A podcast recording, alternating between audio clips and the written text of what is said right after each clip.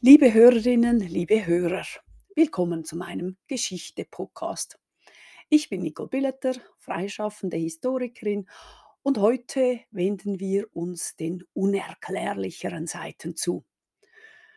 Da wir uns in dieser Jahreszeit befinden, in der die Nächte länger werden, möchte ich ein paar Geschichten zum Besten geben, die man sich auch vor einem Feuer erzählen könnte.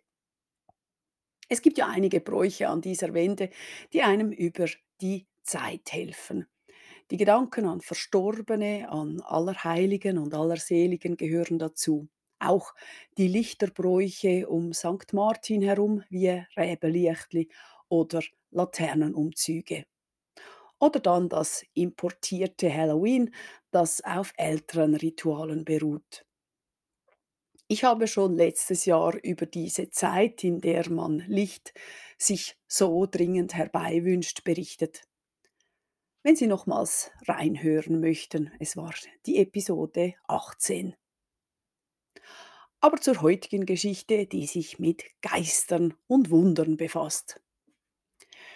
Wir befinden uns in einem Benediktinerinnenkloster, und zwar im urnerischen Seedorf. Vor 400 Jahren herrschte dort große Aufregung. Eine der Nonnen berichtete nämlich, im Klostergarten befinde sich ein großer Schatz. Viele Leute strömten herbei und verbreiteten die Kunde von lieblichen Düften und seltsamen Erscheinungen. Sie sagten alle aus, Geister hätten sie gebeten, den Schatz zu suchen und den Garten umzugraben. Vielleicht wegen dieser Aussagen, sicherlich aber wegen der Aussicht auf einen Schatz, grub man nun also im Klostergarten. Und zwar nicht bescheiden, sondern gleich im großen Umfang. Es kamen schließlich nicht nur alte Mauern zutage, sondern auch 40 Skelette. Da sich bei ihnen ein Schwert, ein Schild und ein Siegelring fanden, ging man davon aus, die Reste eines untergegangenen Ritterordens gefunden zu haben. Aus diesem Fund wurde eine Attraktion und ein, aus der Attraktion eine Anziehung für weitere Leute von nah und fern. Bald gab es auch Berichte, dass Kranke und von Dämonen besessene im Kloster Seedorf Heilung finden könnten. Es gab Aussagen über Lichtererscheinungen und andere göttliche Wunderzeichen. Nicht alle waren über diese Erscheinungen erfreut. Die Einheimischen bekamen Angst. Schließlich wurden die Zeichen auch von den Behörden untersucht.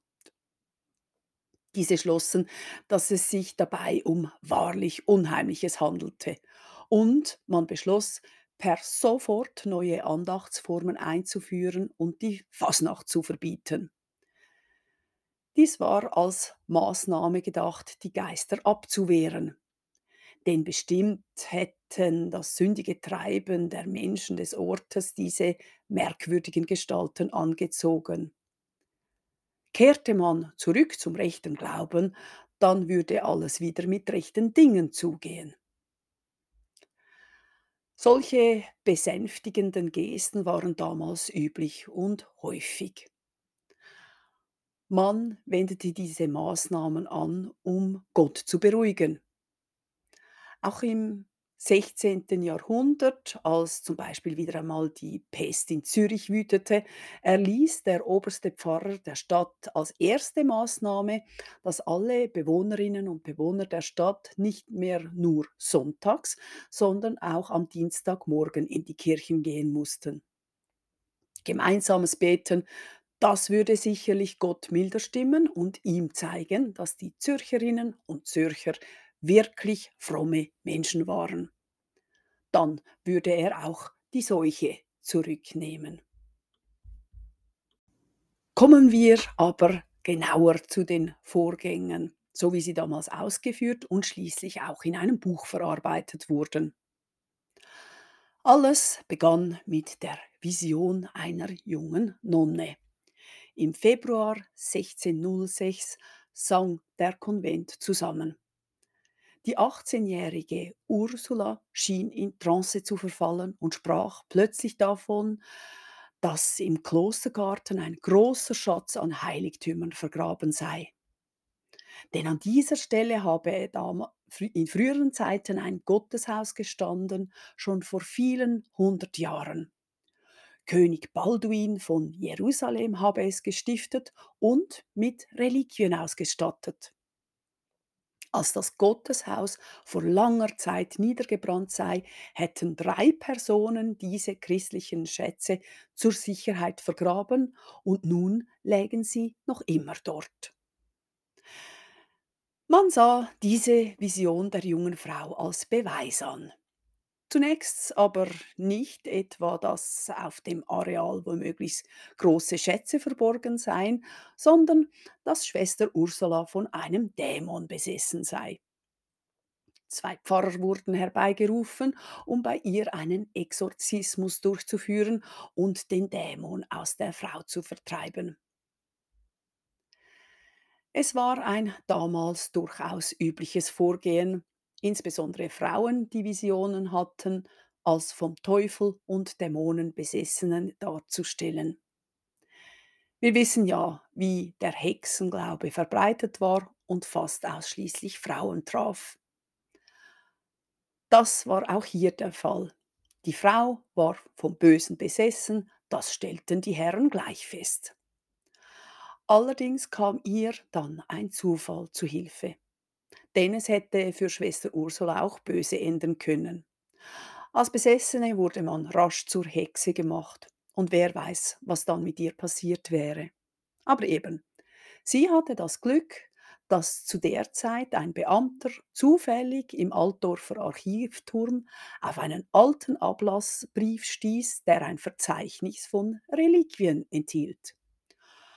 Konnten dies nicht die Reliquien sein, von denen die junge Nonne gesprochen hatte? Vielleicht war sie doch keine Besessene, sondern eine Auserwählte. Der Grat zwischen Heiliger und Hexe war damals sehr schmal. Nun wertete man diesen Archivfund also als Bestätigung der Vision, die nun eben plötzlich nichts Boshaftes mehr an sich hatte. Schnell grub man nach den heiligen Reichtümern. Dies führte dazu, dass die Leute im Garten nun auch Geistererscheinungen sahen, feine Düfte und seltsame Lichter wahrnahmen.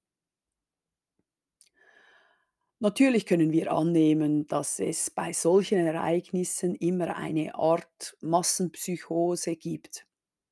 Geht es erst einmal um eine Gespenstergeschichte und sie verbreitet sich, dann werden alle Arten von Wahrnehmungen als Bestätigung gesehen und die Geschichte schaukelt sich hoch. Ein besonders eifriger Zeuge der Vorkommnisse von Jahr 1606 war der Knecht Michael Imboden. Er war erst vor kurzem aus dem Walserdorf Bosco zugezogen und im Kloster tätig. Nun erhielt er den Auftrag, den Garten aufzugraben, um den Schatz zu suchen.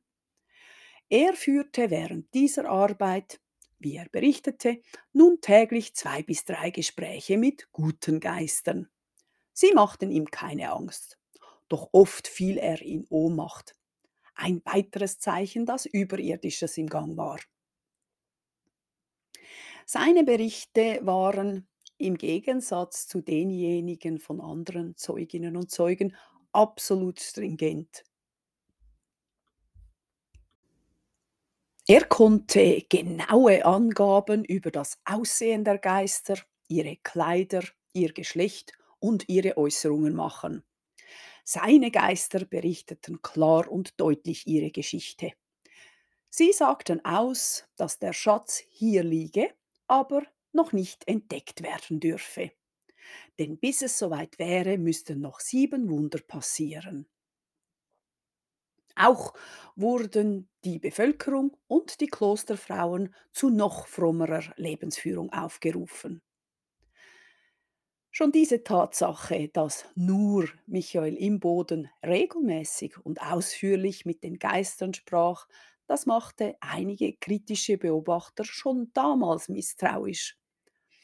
Auch die Sachlage, dass Imbodens Stelle gefährdet war und er kein gutes Verhältnis mit seinen Arbeitgeberinnen hatte, das könnte dafür sprechen, dass er eine solche Geschichte inszenierte. Nun, als Vermittler zwischen den Welten war er natürlich unentbehrlich geworden. Niemals hätte man ihn jetzt weggeschickt. Er gewann auch uneingeschränkte Autorität den Nonnen gegenüber. Da die Geister eine baldige, aber nicht sofortige Entdeckung des Schatzes voraussagten, blieb nicht nur er, sondern auch alle seine Kollegen angestellt.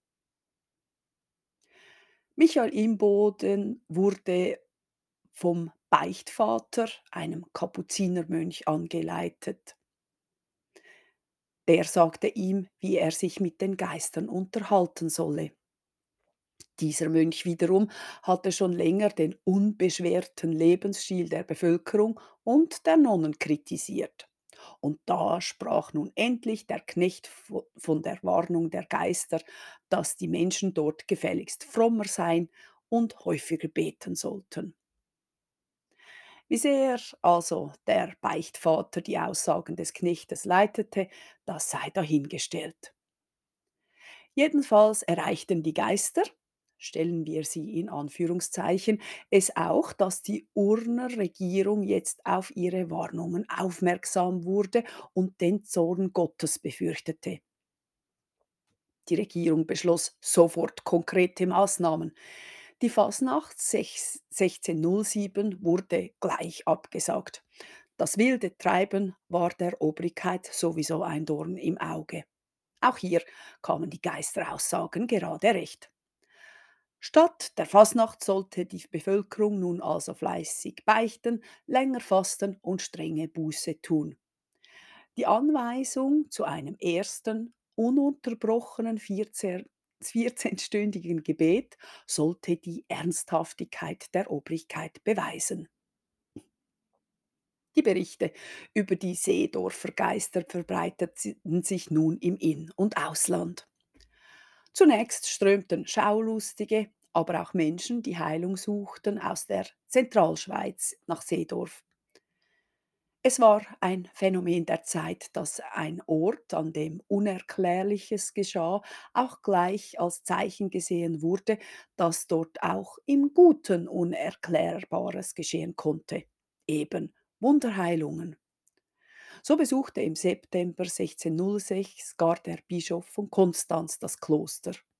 Nicht lang, und das kleine Ur Urner Kloster wurde ein eigentlicher Wallfahrtsort.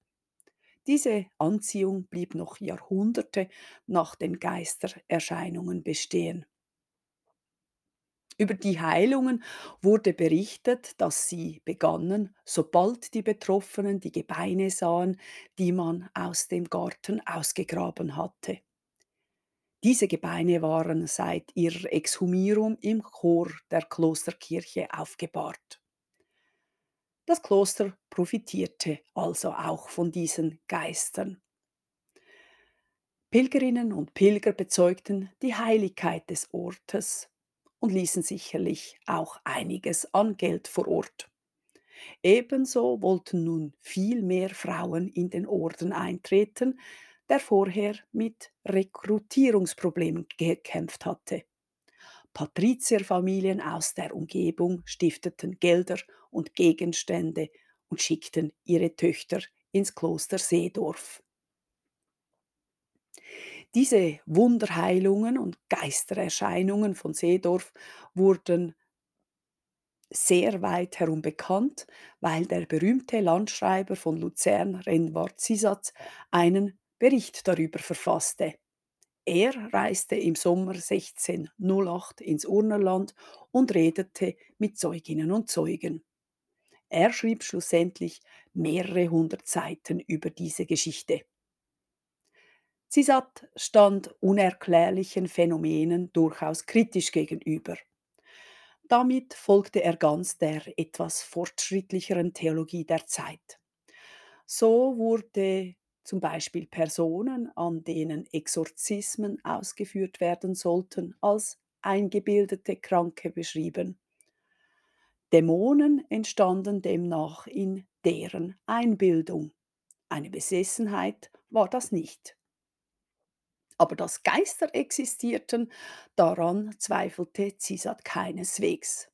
Denn Geister waren Boten aus der Welt nach dem Tod.